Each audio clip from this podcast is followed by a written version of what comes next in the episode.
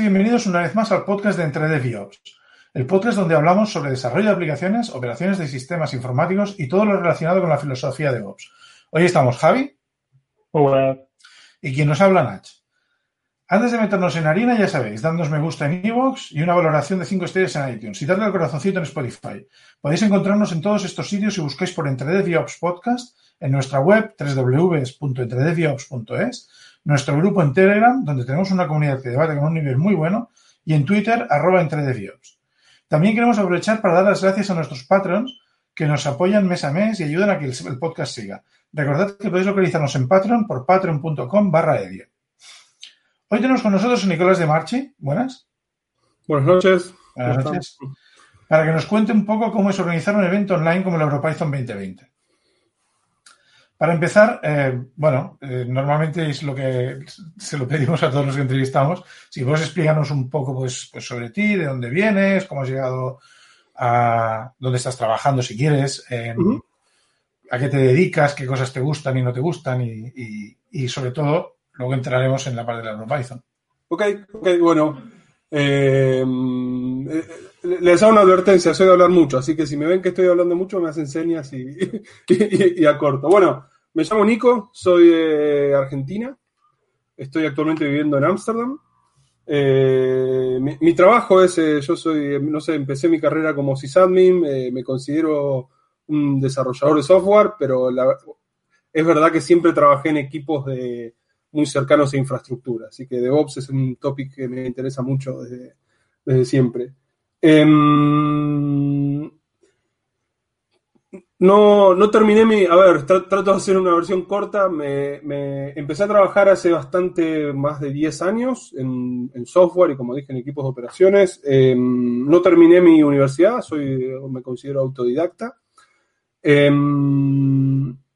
Actualmente estoy trabajando en una empresa en Ámsterdam que se llama Optiver. Es una empresa que hace trading, eh, low latency and high frequency trading, ese tipo de cosas. Y bueno, yo soy lead del equipo que se ocupa de administrar todos los servidores Linux en esa empresa, así que bastante interesante. Y bueno, llegué ahí, no sé, haciendo entrevistas y, y los convencí, no sé cómo, de que, de que me contraten y, me, mudaron para Ámsterdam. Eh, hace muchos años que empecé a participar en co comunidades de open source, porque es algo que históricamente me, siempre me gustó mucho. Desde, no sé, los Linux User Groups hace mucho, mucho tiempo, cuando empecé a instalar mi primer Linux. Eh, participé mucho de Mozilla Hispano también, que creo que hay bastante gente de España en, esa comunidad. No sé si todavía sigue funcionando, pero bueno, hace muchos años eh, impulsar Firefox era una cosa que hacía falta. Eh, y en algún momento llegué a la comunidad de Python de Argentina. Eh, la comunidad de Python Argentina es una, comunidad hermosa, con un montón de gente, con un montón de actividades y conferencias y eventos eh, muy lindos. Eh, y bueno, un poco ahí le agarré mucho el gusto a esto, de, mucho más que antes de, de, de, organizar eventos y participar en la comunidad y de, ser, eh, y de exponer en conferencias y organizar conferencias. Eh, así que es algo que disfruto mucho. Em, y hace un año cuando me mudé a Ámsterdam me pasó una cosa muy rara, que es que no había comunidad de Python, ¿no? Yo me vine a vivir al país de Guido Van Rossum y entré a meetup.com y no había ningún sitio, no había ningún meetup de la comunidad, ¿no? Eran todas cosas de empresas. Como cada empresa tenía como un meetup de recruitment que lo organizaba la, la gente de recruitment. Eh, entonces me encontré con un chico de Polonia y con un, con un checo que estaban tratando de hacer algo y empezamos a armar el Pi Amsterdam, que pueden ir al sitio pi.amsterdam, pi.amsterdam. Eh, y bueno, empezamos a hacer meetups con ellos, eh, ya llevamos un poquito más de un año. Y en la mitad de camino nos agarró la pandemia, ¿no? y dije, bueno, ¿qué hacemos? Y, creo que fuimos uno de los primeros meetups en marzo que hicimos un meetup online. Eh, me acuerdo que el feature de meetup.com de poder tener un link a, a, Zoom o Jitsi o lo que sea que uses no, no estaba disponible. Eh, bueno, empezamos a hostear un meetup y empezamos a hacerlo como estábamos un poco aburridos con el tema de la pandemia, empezamos a hacerlo casi una vez por semana. Eh, en base a eso, eh, la gente de EuroPython, no sé cómo, vieron el meetup, okay, me contactaron y me dijeron, hola Nico, ¿cómo estás? Vimos que estás haciendo esto, EuroPython no va a pasar, como todos como todos los otros eventos que, todo el mundo estaba organizando, se, suspendió el evento en, la vida real, en real life, y lo vamos a hacer online. Y te vimos a vos en Amsterdam y creemos que nos podés ayudar, así que yo le dije, ah, buenísimo, me parece genial. Eh, esto es lo que me gusta hacer. Así que así termino un poquito con, colaborando y voy a ser una de las personas que vamos a estar en la conferencia tratando de entretener al resto del mundo entre charla y charla y de coordinar un poco todo.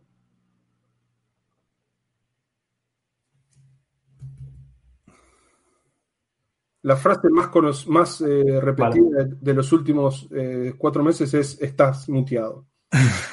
Como yo lo estaba. Eh, ¿Qué es la EuroPython? EuroPython es, es la conferencia de Python, yo diría, una, diría que es la más grande de Europa. creo, si, yo lo miro un poco desde, desde, la distancia, desde mi desde Argentina que estaba antes, eh, está la, PyCon de, Estados Unidos, que esa es la conferencia más grande del mundo, con muchísima gente y muchísimos participantes. Y yo creo que EuroPython está como ahí en un segundo escalón, pero es la conferencia anual de Python em, de, Europa. Está organizada por voluntarios. Eh, va cambiando con, como cualquier otra conferencia organizada por la comunidad Python. La verdad, la comunidad Python es muy, similar en los distintos lugares del mundo. La verdad que uno encuentra cosas muy parecidas. Eh, entonces está la, hay una organización civil que, se ocupa de la parte legal, pero básicamente son voluntarios que dedican su tiempo libre a organizar la conferencia. La conferencia viene pasando hace un montón de años y viene cambiando el grupo que la organiza y dando vueltas por Europa. Y este año va a ser la primera vez en la historia, que no se va a hacer en, la vida real, iba a ser en Dublin, creo, este año. Eh, y bueno, va, a estar pasando el 23, 24, 25, 26 de julio.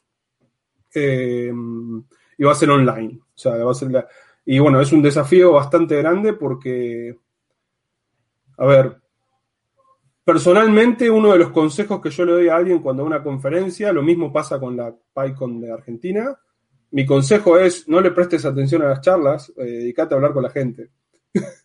Eh, y, ese es un consejo que también, si alguien va a la PyCon Estados Unidos, es todo el mundo te dice, la charla la, puedes mirar en YouTube después.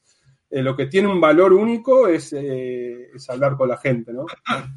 y yo coincido con eso. Em, no sé, mi evento favorito de Python de todo el mundo es un evento que estamos organizando para que pase en Barcelona, donde están ustedes, que era el PyCamp.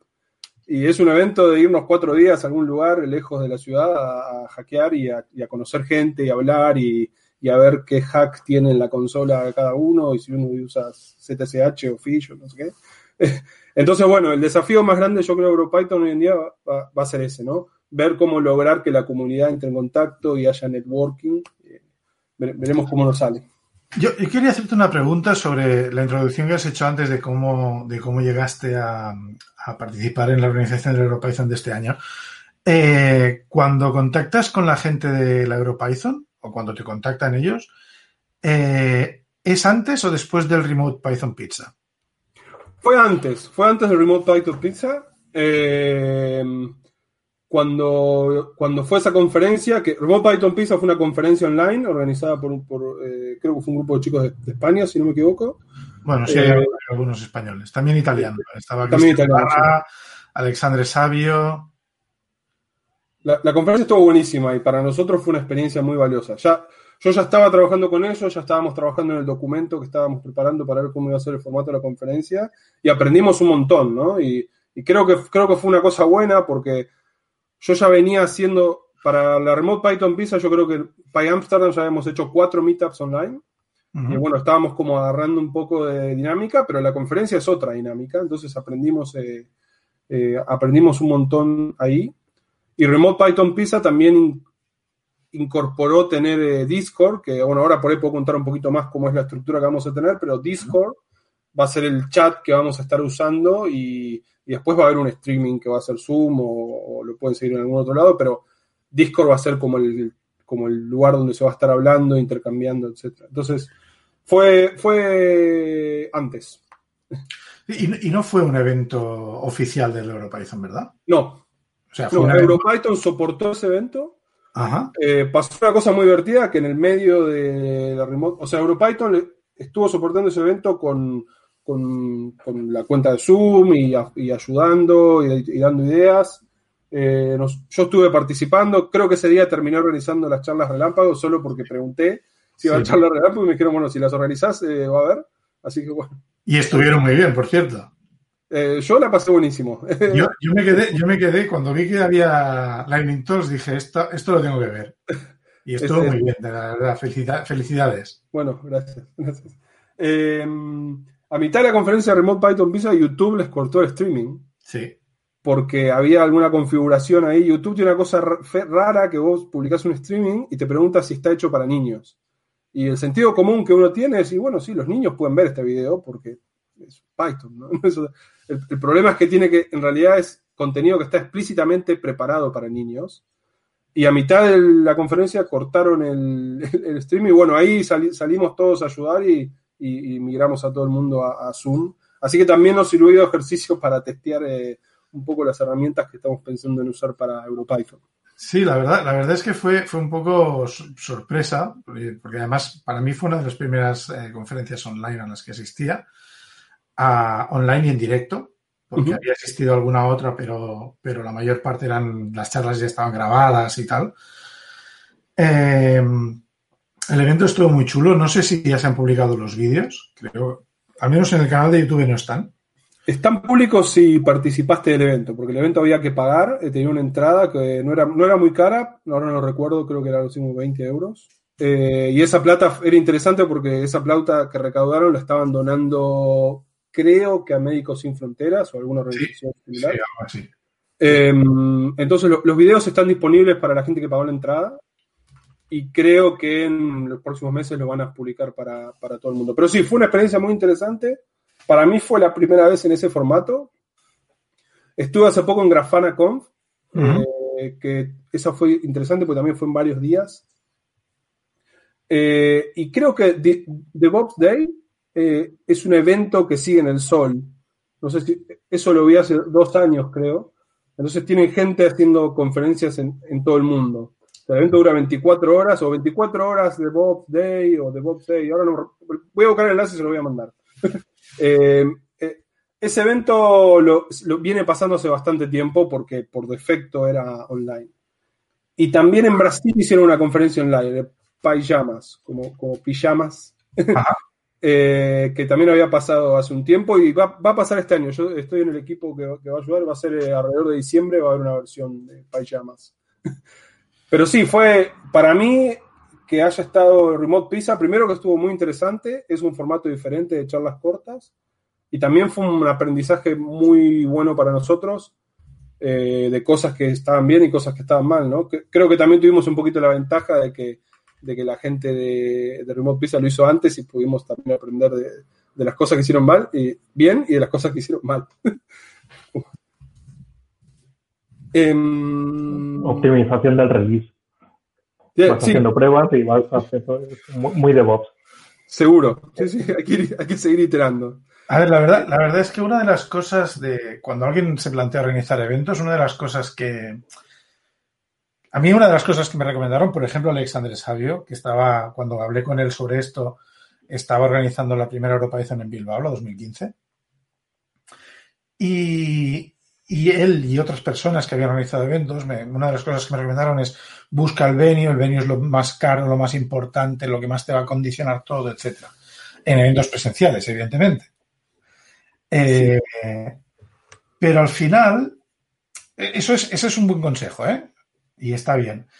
Pero una de las cosas que, que organizando eventos me he dado cuenta es que hay una cosa que es más importante aún, que es mantener la calma.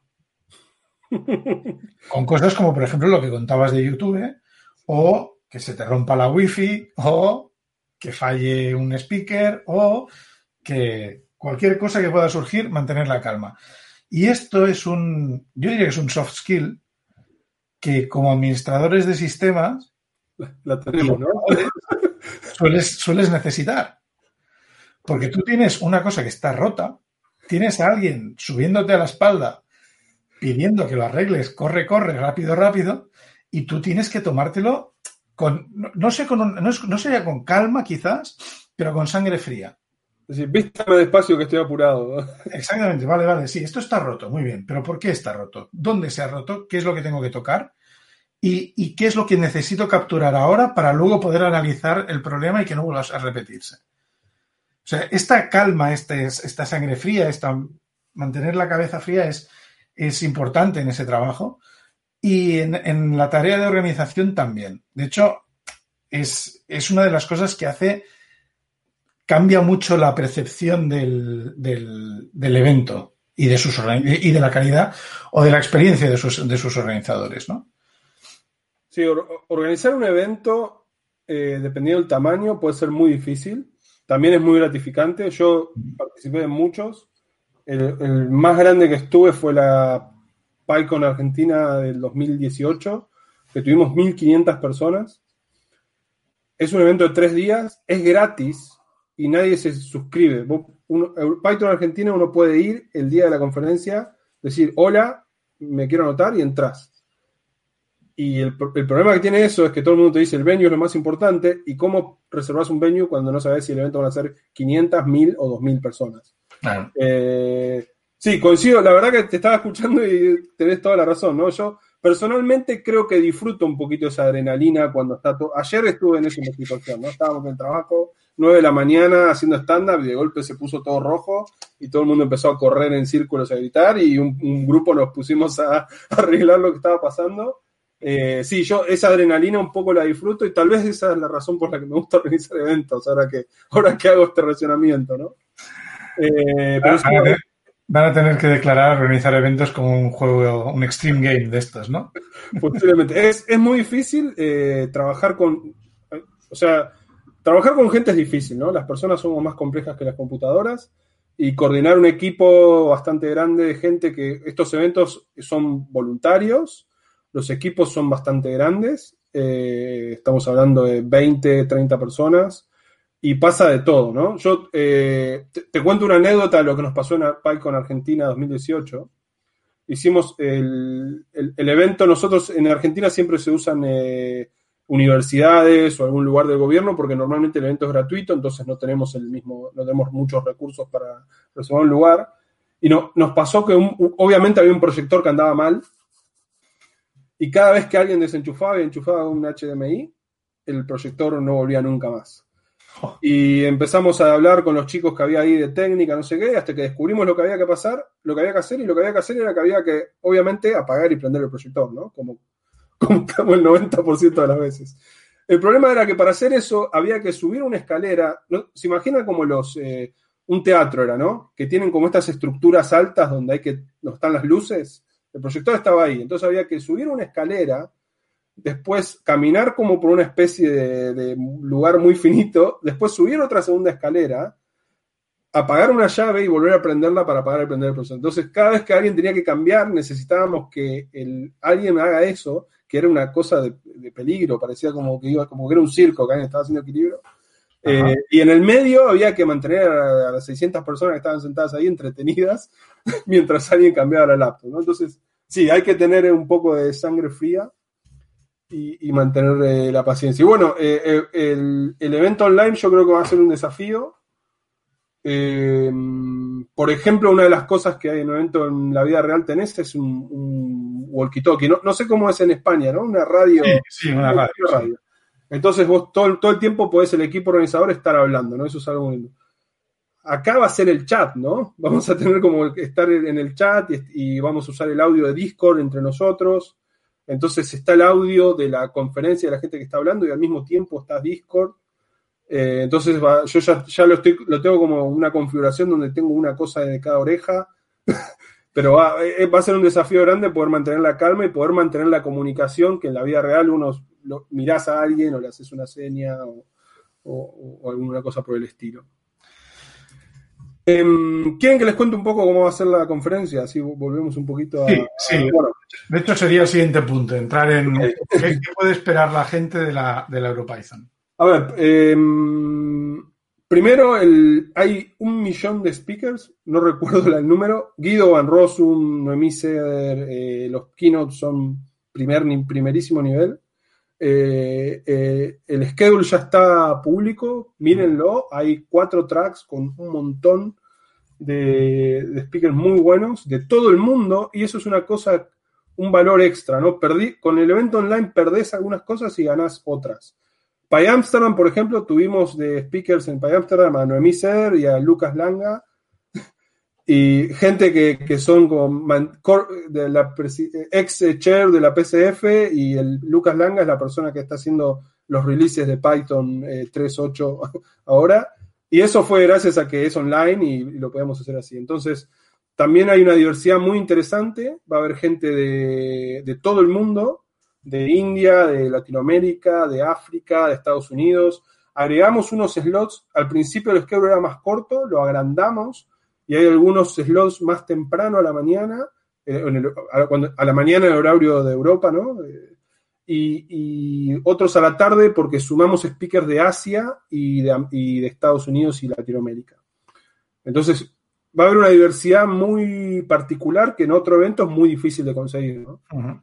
eh, el evento hay que, hay que pagar una entrada, y luego para la entrada lo que van a tener es un acceso a un canal, a un Discord, que es el Discord de EuroPython 2020. Ya se puede acceder y ya se puede empezar a charlar con la gente y a ver cómo funciona. Y el setup que vamos a tener es, vamos a usar Discord para todo lo que sea chat. Discord soporta, Discord es, eh, para los que no saben, viene de, seguro un montón de gente sabe, ¿no? Viene de, de, de la comunidad de gamers. Eh, y tiene soporte de audio además de chat. Mm. Es un típico de un montón de canales tipo IRC y audio. Y después vamos a usar Zoom Webinar para streamear a los speakers.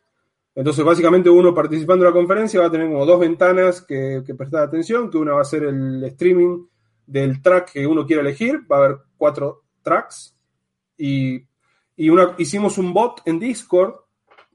En Discord tenemos un canal de chat por cada track, ¿no? O sea, hay cuatro canales. Y por cada uno está el, por ejemplo, Brian, es porque los, los canales tienen nombre de películas de Monty Python. Uh -huh. Está Brian Chat y Brian Pick. Y Pick tenemos un bot que está tomando el vivo en el streaming y está haciendo un post de un screenshot de lo que está pasando. Entonces es como que puedes abrir la puerta y esperar un poquito a ver quién está hablando ahí eh, y, y, cerrarla, eh, y eso va a ser, eh, creo, súper interesante. Y después está como el chat, cada track tiene un chat, y, y después el webinar de Zoom, que eso se puede acceder desde el browser o con la app de, de, de Zoom, por supuesto. y seguramente va a haber una segunda opción de mirarlo por YouTube, ¿no? Yo una, una, cosa que hice en Remote Pizza es que tenía mi televisor con el Chromecast eh, mirando las charlas y la laptop eh, chateaba, ¿no? Ah. Una, una, luego entramos más en, en sí. las diferencias para... Bueno, no, podríamos, podríamos incluirlo en el siguiente punto. Uh -huh. la, la, cosa es, un poco desde el punto de vista de organizador, eh, ¿qué ha sido lo más difícil de cambiar de presencial a online?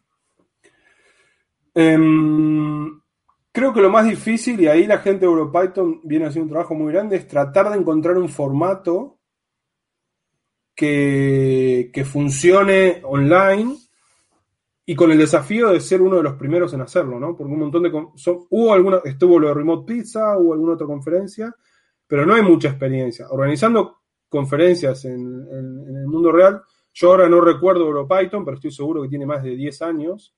Python Argentina tiene 14, la EuroPython de Estados Unidos, la, eh, la PyCon de Estados Unidos tiene, no sé, 20, 15. Eh, y online la experiencia es muy chica. Entonces, eh, un montón de truquitos que ya todos los que estamos organizados a organizar eventos no sabemos, no están. Eh, y yo creo que el desafío que estamos teniendo ahora, o sea, no es que ya lo tuvimos, lo estamos teniendo, es encontrar es, ese formato, ¿no? Y tratar de encontrar cómo mantener eh, el evento eh, girando, en marcha, ¿no? Una cosa, que, una cosa que estamos discutiendo mucho es, esto es como la televisión. Yo creo que a ustedes les debe pasar con el podcast, ¿no? No puedes tener un agujero de silencio. Eh, no puedes tener... Es aburrido. Si vos estás esperando venga el próximo speaker y lo, que ves, ves mi cara mirando por la ventana, es aburrido. Entonces, estamos como discutiendo mucho todos estos pe pequeños detalles eh, de cómo mantener a la gente atenta y la gente que mira una pantalla está acostumbrada a la televisión, a Twitter, a Instagram o no sé, o algo donde pasan cosas todo el tiempo. Y yo creo que eso va a ser algo bastante difícil y bueno, estamos como poniendo un esfuerzo en que, en que esa cosa funcione. El rol donde en una conferencia en vida real es importante, pero ahora es mucho más importante, es el de la persona que administra el track, ¿no? En la conferencia eh, normal tenés dos personas en, por cada track diciendo, bueno, eh, te faltan 10 minutos, te faltan 5 minutos, ayudando al speaker a conectar la laptop, todas esas cosas, y tenés otra persona cerca de la puerta viendo que el salón no esté muy lleno. Eso lo vamos a tener en la conferencia también. Pero bueno, los desafíos son otros, ¿no? Yo, yo por ejemplo, voy a estar haciendo de cheddar. O sea, y bueno, mi, mi, mi, trabajo va a ser también romper un poquito el hielo con el speaker, porque la persona que está en su casa, en el living, con una laptop, no tiene el sentimiento de estoy en una conferencia con 600 personas mirándome. Eh, así que sí, creo, creo que el, el, el desafío es poder encontrar un formato que sea entretenido y que también podamos tener eh, interacción en, en, entre la gente, ¿no? Bastante interacción entre la gente. Eh, de hecho, de hecho esta, esta respuesta me gusta mucho porque, porque es una de las cosas que creo que... Yo, yo, desde que estamos en confinamiento yo habré asistido a, a, unas cuantas conferencias online o eventos online de, de diferentes tipos. A, sobre todo conferencias. Y la mayor parte con un estilo un planteamiento de diferentes charlas y tal, ¿no? O sea, más como una conferencia, pero online. Y la mayoría de veces, eh, el, este, este hueco, este agujero de, sobre el formato, este desconocimiento sobre cómo gestionar y, y definir el formato, parece, parece marcar diferencias. Pero recuerdo una de las primeras que fui, que fue la, la DevOps Online Summit, uh -huh. que básicamente eran varios días y más que charlas eran unas entrevistas grabadas a las que tenías acceso al, pagar la entrada. Tenía, había dos entradas, con una entrada tenías acceso durante la semana de, las conferen de la conferencia. Si pagabas el ticket de acceso mayor podías acceder eh, posteriormente. Eh, pero eran entrevistas y ya, ya pregrabadas en otros momentos, que, también supongo que tenía la, la flexibilidad de, de cuando mejor le vaya a la persona que iban a entrevistar. Pero eran entrevistas, no eran charlas creo que excepto una de las que vi, excepto una, todas las otras no tenían eh, diapositivas, solo aquella que yo vi. Eh, luego, sí que tenían un Slack, ellos montaron un Slack para tener el chat, pero la gente no participaba, no había una animación. Entonces, en la misma semana hubo la Failovercon, que estuvo bastante bien. También tenían un Slack. Las charlas, creo que esas charlas sí eran en directo, usaban una plataforma, no recuerdo el nombre, pero que tenían una cierta interacción con, con la audiencia. Y en el Slack había mucha más actividad, la gente estaba mucho más implicada. Supongo que también las comunidades, las formas de las, los tipos de comunidad pueden dar dif diferencias en eso, ¿no? Pero lo que me gustó mucho de la Remote Python Pizza, aparte de que no usas en Slack, que no es que tenga nada en contra de él, pero no me parece el más cómodo de utilizar para cambiar de sala, de, de, de canal y tal, eh, usaban Discord. Uh -huh. Y lo que. Una cosa, o sea, una cosa que me gustó mucho de, la, de la Remote Python Pizza es que yo me sentí como en una conferencia. O sea, tuve la oportunidad de encontrarme con gente que ya conocía de otros eventos relacionados en, de Python, con gente que no conocía conocerles, o, o entrar a, a, hablar un poco, ver a alguien hablando. Luego, eh, si no recuerdo mal, había un canal por cada charla en la que luego el speaker pues mantenía, respondía más dudas y cosas así. Y eso está muy bien, porque eso es una cosa que en un evento eh, presencial es, una, es, es más complicado de hacer. Si, sí, no, si dura suficiente, te puedes acercar y preguntar pero luego es complicado. Co coincido totalmente y creo que es lo, más importante de un evento es la comunidad. Y la comunidad de Python en particular es conocida por eso, ¿no? Hay, hay alguna frase que dijo alguien, pero que todo el mundo la repite, que es, eh, vine por el lenguaje, me quedé por la comunidad. Eh, y, y, creo que lograr eso es importantísimo. Yo creo que Remote Pizza lo logró y te voy a decir por qué, y de paso voy a hacer un poquito de propaganda a un proyecto. Eh, en la Remote Pizza había un chico que se llama Felipe de la comunidad de Python de Brasil que dio una charla sobre la traducción oficial de la documentación de Python al portugués. Sí, le recuerdo. Y cuando yo estaba viendo esa charla, me acordé que con la gente que estábamos organizando PyCamp, estaba Raúl Cumplido, que uno de los proyectos que él quería hacer era eh, la traducción en español. Y entonces hablé con Numitos, Manuel Kaufman, que está viviendo en Barcelona, que es un compañero mío de Python Argentina y un amigo mío personal. Y dije, che, Numitos, se está pasando esto. Y en el chat de la Remote Pizza yo empecé a hablar con alguien, con una chica que se llama Claudia. Y dijimos, bueno, no, vamos a hacer. Y a las dos semanas de que pasó eso, organicé una reunión. Nos juntamos 10 personas, empezamos a trabajar. Ese fin, eso fue un viernes, primero de mayo. Sábado y domingo trabajamos con Humito como 12 horas sin parar hicimos la migración del tutorial oficial de Python al español, que Python Argentina lo viene manteniendo hace 12 años, pero el problema es que lo manteníamos en un formato nuestro, no sé. Lo migramos con unos scripts medios locos a el formato punto de archivos.po que usa la documentación oficial. Y, empezamos a empujar y se empezó a sumar gente, a sumar gente, a sumar gente. Eh, la traducción al español ya está disponible en el sitio, no está si haces clic en, los idiomas, no aparece español, pero si pones barra es, aparece. Tenemos el 100% del tutorial, casi el 100% de la CAPI, hay como 10 módulos más. El canal del Telegram tiene 90 personas. Eh, o sea, la traducción oficial de Python al español, es una, hay una comunidad de gente que la está manteniendo y que está avanzando a una velocidad asombrosa. Y eso fue algo que se generó en Remote Pizza. Y ese es el mejor ejemplo de que en ese evento pasó lo que tiene que pasar en un evento, donde tiene que estar la comunidad y tienen que estar pasando cosas y las charlas tienen que ser de disparar eh, discusiones o ideas o cosas. Así que eh, el, evento más difícil de presenciar online, la, perdón, el desafío más grande, la parte más difícil de cambiar de presencial online, yo creo que es esa. Y bueno, veremos cómo nos va con EuroPython, pero estoy bastante confiado de que, lo vamos a poder lograr. Bueno, yo, yo creo que de hecho podríamos considerar esto los riesgos que habéis detectado de organizar el evento online, ¿no? Sí. Em, a ver, hay un montón de backups que tenemos pensados, pero el como vos decías, ¿no? Una, charla grabada, una entrevista grabada no tiene, no tiene sustancia. Eh, ser un speaker y sentir los nervios de hacer algo en vivo y estar viendo una charla y ver que, la, que el speaker es una persona normal y se equivoca. Eh, todas esas cosas que tiene una charla de la vida real es importante. Eh, nuestros backups son, tenemos un PDF y la gente puede llamar a un número de teléfono y hablar por teléfono. Si alguien, si alguien llega a hacer eso va a ser muy divertido. Eh, y después el otro acá va a ser grabar la, charla, ¿no? Eh, pero bueno, hay, hay un montón de riesgos más que los riesgos que tenés en la vida real, porque tenés riesgos de conectividad, riesgos de, de, un montón de problemas que pueden pasar, de que el, audio no le funciona a la persona, ese, tipo de cosas. Entonces, eh, son completamente diferentes a, los que te pueden pasar en la vida real. También estar moderando lo que está pasando, si hay algún problema, también es bastante más, eh, de alguna manera más difícil, de otra más fácil, porque si hay alguien por ahí rompiendo el código de conducta, lo bañás del chat y se terminó. A lo mejor en la vida real eso es más difícil. Eh, pero bueno, sí, hay, una, hay, una, hay una cantidad importante. Em,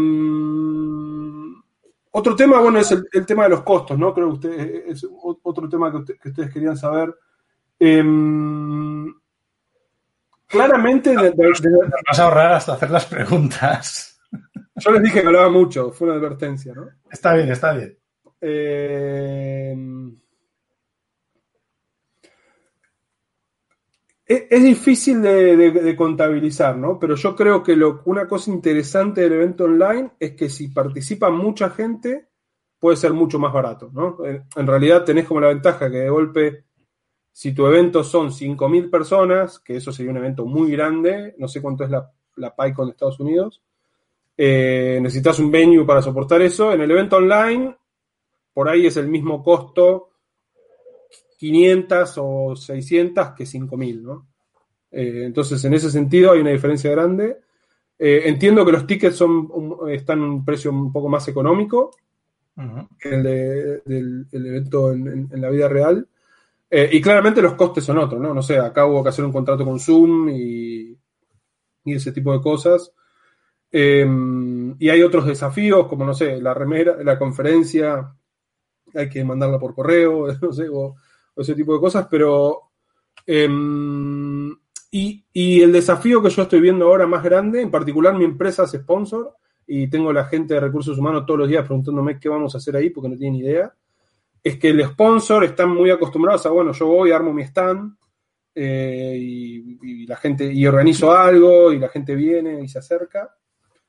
Eh, acá los sponsors van a tener un canal en Discord y un, y una, y un, una meeting de Zoom y ellos van a tener como algunos tiempos para hacer cosas, pero bueno, ahí depende mucho más de la creatividad de, de- de- de- de ellos en generar algo que atraiga a la gente, ¿no?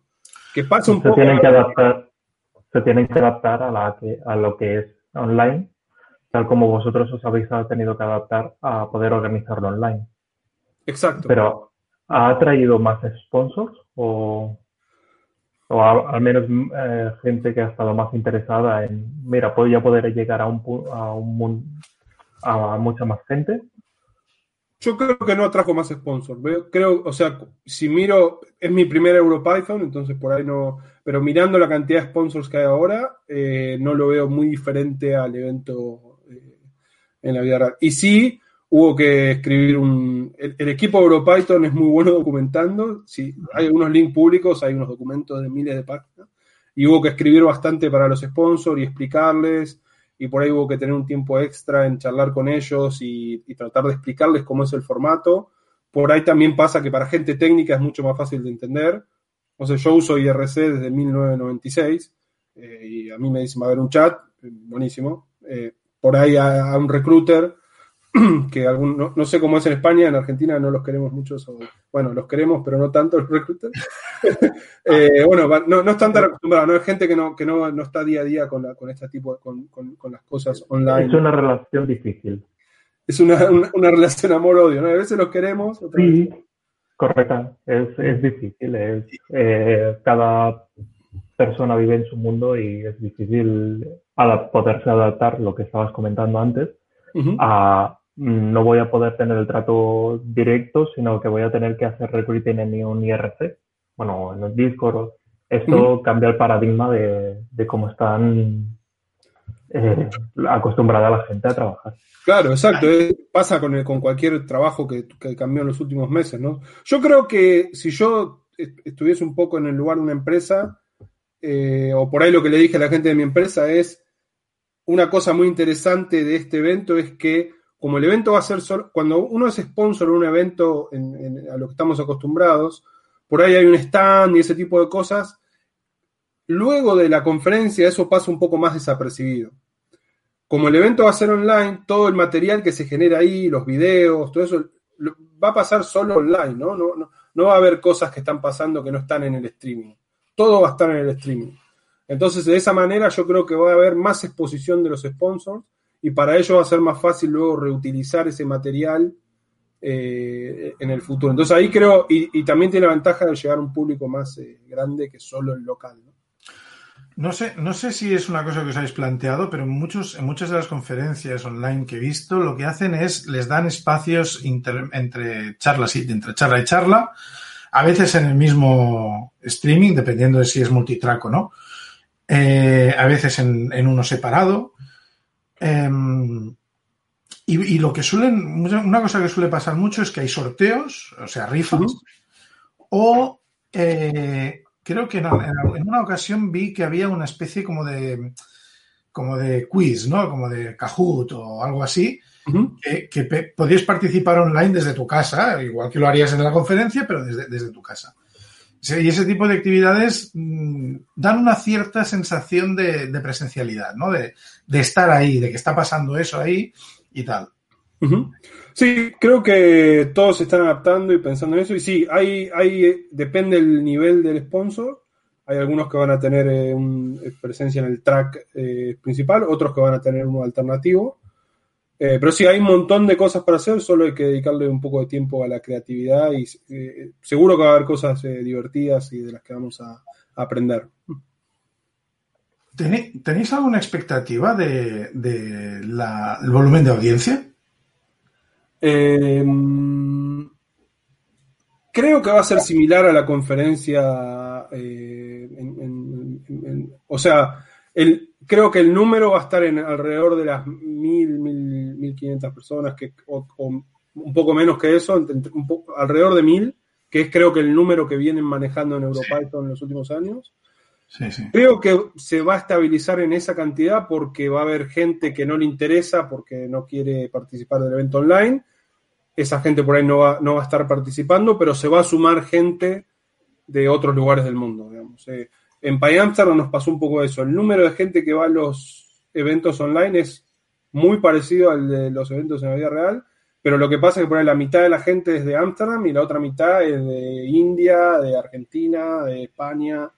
Eh, no, no, no creo que es un número muy diferente a ese. Eh, y por ahora la tendencia que se viene viendo en la cantidad de entradas es similar.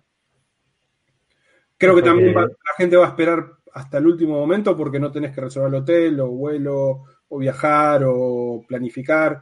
Podés eh, esa, esa, misma mañana tomar la decisión, comprar la entrada. Y... O sea, ¿crees, crees que las, las ventajas de, para, las, para el asistente de ser online eh, no están promoviendo particularmente más asistencia? No, yo creo que la tendencia es parecida sí es una, es, es, la composición de la asistencia va a ser diferente. Pero también, eh, de nuevo, no tenemos mucha experiencia en este tipo de eventos y creo que puede pasar que en los últimos cinco días haya un pico de ventas. Porque no, es, no hay que hacer mucha preparación para... Bueno, son dos días de, de, de semana, por lo tanto, por ahí estar trabajando y estar en la conferencia, pero no, no hay que tener tanta preparación como viajar cuatro días o tres días o dos días a, a otra ciudad. Entonces yo no, no, no, espero que haya mucho más, o por lo menos eso no está pasando hasta ahora, pero creo que los últimos diez días sí vamos a notar eh, alguna diferencia grande. Que, que, puede pasar, ¿no? Habéis comentado que utilizabais Discord y para las conferencias que ah, utilizáis algún otro tipo, ah, bueno, aparte de los bots que habéis eh, creado. Sí, la, ¿Utilizáis la, algo más? Lo que vamos a usar es, bueno, Discord va a ser el chat, va a haber audio y va a haber canales de audio, va a haber canales de, de chat. Eh, webinar de Zoom va a ser lo que vamos a usar para el streaming. Ese streaming también se va a estar eh, reproduciendo en YouTube. Los links van a estar accesibles para la gente que está dentro del evento. Eh, ¿Qué más? Bueno, tenemos estos bots que van a estar eh, eh, mandando screenshots. Y lo otro que por ahí fue un desafío desde, el punto de vista tecnológico es la parte de coordinar. O sea, no, no, hay, no hay nada mucho más complejo que eso, digamos. Y yo creo que está bien porque ya lo que estamos haciendo tiene bastante complejidad, digamos. y, y, por ejemplo, el evento va a ser multitrack, o sea, va a haber cuatro tracks en paralelo. Y una cosa que estamos haciendo en las últimas semanas, empezamos la semana pasada, todos los días tenemos una hora y media de training con los speakers, porque los estamos entrenando en cómo va a ser el evento. y, y Te estoy aplaudiendo, o sea, eso es buenísimo. Es genial. Y, y, bueno, les tenemos que estar explicando cómo va a funcionar, porque el setup es, lo, lo hago muy, una versión muy corta del training. El setup es que eh, normalmente en la conferencia tenés una cosa que se llama el Green Room o el War Room o el Salón, como le decimos en Pacto Argentina, que la vas lo agarras al speaker y le decís, che, en 15 minutos vení vos, dame tu laptop, no la toques más. Yo me voy a ocupar de configurar el proyector. Eh, y alguien se ocupa de setear a la persona, ¿no? Eh, y todo eso lo tenemos que hacer a un ritmo para que no haya muchos baches. Entonces lo que vamos a hacer es tenemos un canal de Discord audio que solo es para los speakers. Entonces lo vamos a ir a buscar a ellos en Discord, le vamos a decir, bueno, en 15 minutos es tu turno. La persona que es el room manager se los va a llevar a ese salón, van a, van a hacer la primera configuración ahí. La persona va a entrar al webinar, al webinar puedes entrar como un participante, como un atendí, y solo ves, pero si pasás a ser panelista es más como un Jitsi o como un Zoom, que ves al resto y prendes tu cámara. Entonces hay que hacer entrar a la otra persona, a la persona a, que esté ahí, a que prenda su cámara, a que se fije que su setup esté listo. Y después en Discord los movemos a un canal donde ellos solo pueden escuchar, no pueden hablar, no tienen permisos para hablar. Y eso es lo que vamos a estar usando nosotros para ir mandándole señales de te quedan 10 minutos, te quedan 5 minutos, te queda un minuto, o si tiene algún problema, poder hablarle, porque la persona comparte pantalla, a lo mejor tiene una sola pantalla y le está prestando atención a eso, ¿no? No le está prestando atención al resto. Entonces, para eso vamos a usar audio. Y ya esto que estoy diciendo de pedir a la persona que entre un canal de audio, después moverlo al otro, que la persona entienda que va a estar escuchando el webinar o sea, cuando vos estás escuchando al principio, estás escuchando el webinar y estás escuchando Discord al mismo tiempo, eso es bastante complejo, entonces estamos en un training con ellos y también ese training nos está sirviendo para decirles, usen auriculares, usen un micrófono que se escuche bien, tu audio es bajo, tu audio tiene ruido. Eh, creo que ese es, diría que es el segundo desafío más complejo que el micrófono en una conferencia que lo controlas vos, lo controlas vos. Acá tenemos 100 micrófonos diferentes. Eh, así que ahí, y parece simple, pero estamos repitiendo un montón eso con, la gente que está haciendo los trainings, eh, de, que configuren sus detalles, con cosas como que yo le hablo a alguien por el tollback, por el, por el feedback, y, el audio ese sale por el micrófono porque los auriculares están con un volumen alto. Eh, pero bueno, así que estas dos, estas últimas semanas estamos trabajando muchísimo porque tenemos todos los días una hora y media de training que por ahí son 10 speakers y los hacemos simular que están dando la charla, ¿no? Entonces, le toca a uno, le mostramos cómo hacer las preguntas y respuestas y, en, paralelo el room manager está preparando al otro, ¿no? Entonces, eh, esto va a ser bastante, bastante interesante. Em, y otra cosa que vamos a tener ahí son las preguntas y preguntas, QA, para cuando termine la charla. Eso webinar tiene un soporte donde puedes mandar preguntas. La gente las puede votar, entonces podemos elegir las preguntas con más votos. Y después quien esté haciendo el rol de, manager del room va a poder, em, va a seleccionar las preguntas y se las va a hacer en vivo al speaker. Em, y luego, cuando termine, vamos a copiar lo que hizo Remote Pizza, que es que va a haber un canal de chat por cada charla eh, donde la gente va a poder ir a seguir, porque en una, en una conferencia normal tenés la ventaja ¿no? de, poder ir a acercarte al speaker y hablarle, ¿no? Decirle, hola, me gustó tu charla, tengo esta pregunta. Eso lo vamos a hacer con un chat en Discord.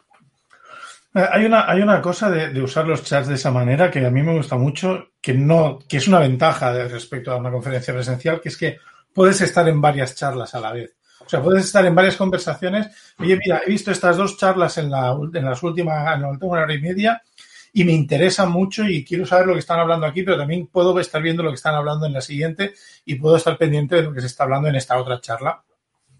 De hecho, eh, la cantidad de tabs que, tengo que abrí durante el Remote Pizza fue alucinante porque estaba en seis o siete chats de canales distintos y acabé con una cantidad de tabs que creo que todavía no me la he acabado.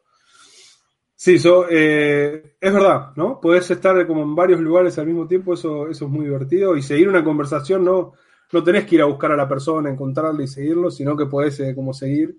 Y, puedes seguir varios días, ¿no? Porque ese, ese chat ya está abierto, o sea que si, si, si, tenés un ticket para EuroPython, ya puedes ir a participar ahí y empezar a, hablar con gente. Entiendo que el Discord de la EuroPython estará abierto un tiempo después. Sí, Sí, sí, va a estar abierto un tiempo después. Y eso también me parece buenísimo, ¿no? Porque puede seguir. Eh, creo, creo que lo vamos a dejar que muera naturalmente, ¿no? No, no, no, nadie lo va a cortar porque no hay razón. Una, pregunta. Eh, ¿cómo, ha sido la reacción de los ponentes al hecho de dar la charla online? Es decir, ¿qué, cosas curiosas se han producido? Ha sido, entiendo que, los ponentes que están hay un interés en dar la charla y por lo tanto será, será positiva ¿no? la reacción. Pero, pero ¿ha habido alguna complicación más allá de lo tecnológico que comentabas? De em, a ver, lo primero interesante es la diversidad, ¿no? Hay gente de lugares donde normalmente no sería fácil tener. Tenemos un speaker de Cuba, tenemos speaker de... Ahora, que estoy quedando muy mal, no recuerdo el nombre del país, pero hay un país muy... Mauritania. Hay un speaker de Mauritania, que es un lugar cerca de, Madagascar. Eh, eso es algo buenísimo que me parece que pasó, ¿no? Hay una diversidad muy grande.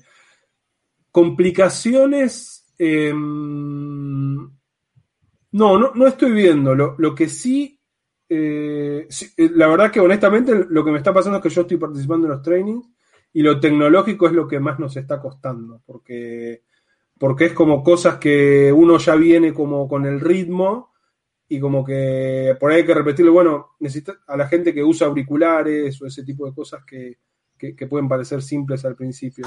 Pero no, no, no, no tuvimos ninguna, ninguna cosa extraña. Sí hubo un montón de gente, hubo gente que no le no estuvo interesada, ¿no? Eh, pero eso creo que también pasa con los asistentes, ¿no? Que dicen, no, bueno, yo una charla online no, me interesa participar. Hmm. Pero no, creo, creo que vamos a tener anécdotas post eh, conferencia seguro que va a haber mucho, mucho hilo para, mucha tela para cortar.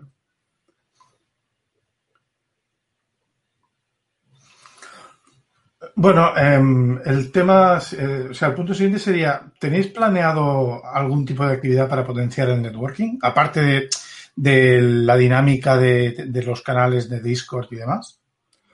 Sí, tenemos, eh, tenemos pensado eh, hacer algunos em, Va a haber charlas relámpago seguro, va a haber eh, algún quiz eh, y va a haber alguna otra cosa más after party que vamos a ver de improvisar un poco ahí sobre la marcha.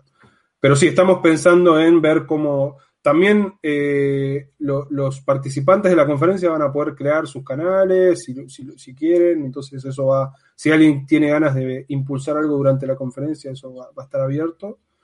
pero sí, estamos, estamos tratando todavía no, somos un montón, entonces es bastante difícil y el foco principal está en la conferencia, pero sí estamos viendo de, organizar y de tener cosas para, poder promover eh, la charla y eso, que, por ejemplo en Remote Pizza no fue fácil de, promover, por ejemplo, que la gente use el audio.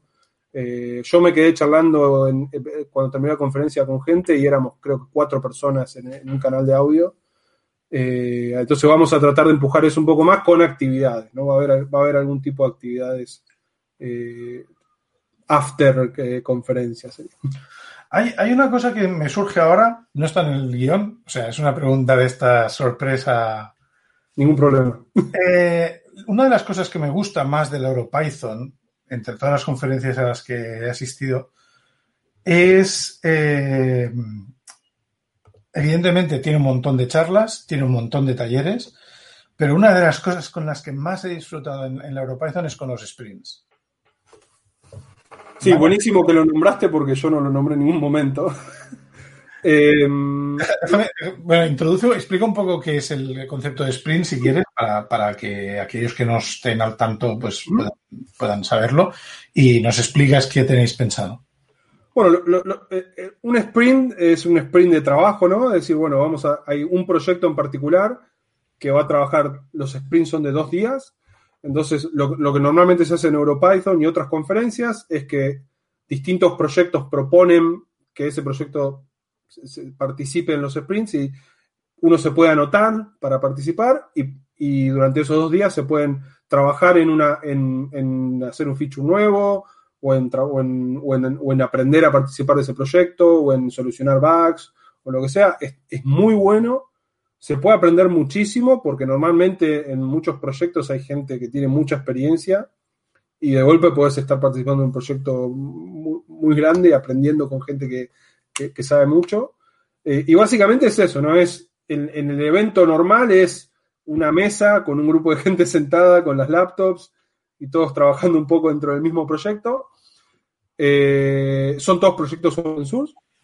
Hay un, en el sitio de EuroPython hay un link a un wiki donde se pueden anotar proyectos, todavía es posible anotar proyectos. Entonces, si alguien tiene un proyecto open source y lo quiere proponer para que estén en los sprints, si alguien tiene un proyecto open source y está buscando colaboradores, esta es una oportunidad perfecta porque hay un montón de gente con ganas de hacer algo eh, y, y, va a estar el tiempo disponible ahí en EuroPython. Y el formato que vamos a usar es parecido a los tracks, pero vamos a usar Jitsi. Entonces, cada proyecto va a tener un canal de Jitsi donde la gente va a estar conectada y hablando, intercambiando un poco, y un chat de Discord. Eh, ese va a ser el formato y luego en los sprints lo que pasa más a modo conferencia va a ser al principio del día una presentación donde se presentan los proyectos y al final del día la gente que estuvo participando en esos proyectos cuenta un poco qué hicieron y qué se avanzó, ese tipo de cosas. Em, todavía hay espacio, de nuevo, les recomiendo, todavía hay espacio para sumar algún proyecto, así que si tienen algún proyecto open source que tienen ganas de, sumar gente, es, es una oportunidad muy, muy buena. Y eso son, la conferencia son cuatro días, los primeros dos días son de charlas, cuatro tracks de charlas, y, perdón, son cuatro tracks de charlas y también hay pósters. Eh, los pósters también van a ser un formato raro porque eh, normalmente un póster hay alguien con un, con, un póster y uno puede acercarse y la persona te explica de qué se trata. Aquí va a ser con un, con un Zoom. Eh, y los segundos dos días, los últimos dos días, es para, únicamente para sprints.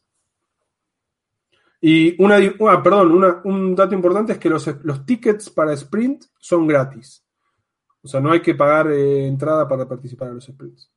¿Y se puede participar en los sprints sin haber eh, participado en la conferencia? Sin ningún problema, porque normalmente lo que pasa en un sprint es que al principio del día uno se suma y hay una persona que está coordinando y dice, bueno, vamos a participar en este proyecto. Y por ahí lo importante es estar en sumarse el segundo día a las 5 de la tarde, posiblemente no van a entender nada, eh, pero sí, pero sí, no, hay, no hay una dependencia en la conferencia para participar de eso. Vale. ¿Y te, gustaría comentar algún otro punto que consideres interesante? Em, a ver, déjeme pensar un poco. No, a ver, creo que dije un montón de cosas. Eh, nada, les recomiendo que participen del evento si lo pueden hacer. Eh, creo, que, creo que va a estar muy interesante, que vamos a aprender un montón. Creo que en el futuro eh, vamos a a lo mejor empezar a hacer un poco de un mix o cada tanto va a pasar que va a haber una conferencia online. Y nada, lo, último para recalcar es que este evento es organizado por la comunidad y por un grupo de voluntarios que están poniendo un montón de, esfuerzo y todavía estamos eh, abiertos a gente que tenga ganas de colaborar. Así que si alguien escucha esto a tiempo y, le parece que, le interesa participar, eh, le recomiendo que lo haga. Y una cosa que sí, yo estoy haciendo mucho, por ejemplo, hay uno de los chicos de Python Argentina está participando, es si están pensando en organizar un evento online, en el futuro, apúrense a participar de EuroPython como voluntarios porque van a salir de ahí con un máster en organizar eventos online. Porque la gente de EuroPython estuvo haciendo un laburo enorme, hay mucha data y está todo bastante muy, muy bien coordinado. Y nada mejor que la experiencia de estar haciendo un evento como este eh, eh, para después poder reproducirlo uno por ahí en su comunidad o en su grupo más pequeño. Así que mi consejo es apúrense, si tienen ganas de hacer eso, apúrense a participar como voluntario porque ninguna universidad enseña, enseña esto. Creación de eventos online. Sí, sí. En vivo. Pues muchas gracias por habernos dado toda esta información. Realmente ha sido muchísimos datos. Recordamos que las, las URLs estarán en la nota del, del episodio, por lo tanto podéis acceder a toda esta información, a todo lo que nos ha comentado. Y, esperamos que el episodio os haya gustado. Bueno, antes, antes de pasar al cierre, si, quieres. No, ¿Eh? no, que digo que, si quiere dejar Nico sus datos de contacto. Ah. Eh, sí, me, pueden encontrar en. Eh, mi nickname es Gilgamesh con Z, lo van a tener que leer en. a eso me refería con las URL. en, Twitter, eh, IRC, Telegram, cualquier lugar me pueden encontrar con, con ese mail. Puedo dejar mi mail también si quieren, ningún problema. Eh, gracias. Muy bien, muchas gracias. Gracias a ti, ha sido un placer y toda esa información que nos has transmitido va a ser va a ser muy interesante. Bueno, muchísimas gracias, la verdad que lo, disfruté. Eh, Eh, espero, que, espero que la gente de mi modo verboso pueda eh, eh, recuperar algo. Y bueno, nos vemos en Europython en un par de semanas. Gracias. Muy bien, muchas gracias por la organización y por, por la entrevista. En fin, si os gusta nuestro trabajo, corred la voz, valorad con 5 estrellas en iTunes y me gusta en iVoox, y dadnos el corazoncito en Spotify. Ya sabéis, buscadnos en todos estos sitios por EntreDeviops, en nuestra web www.entredeviops.es, en Telegram y cuenta de Twitter arroba entredeviops, y por favor, dadnos feedback. Recordad que si os animáis a ayudarnos, tenemos nuestra cuenta de Patreon en patreon.com barra edio y nuestra línea de afiliados de Amazon, que hace que un pequeño porcentaje de vuestras compras en Amazon vayan a parar a nosotros sin que veáis ningún incremento de precio. Pues ha llegado el, momento de despedirnos. Javi. Hasta luego. Y quien nos habla, Nach. Hasta la próxima. Adiós. Through the centuries, the endless string of memories, through the progress and the waste. Still the rivers flow, the sun will blow, the seeds will grow, the wind will come and blow it all away are just a memory replaced.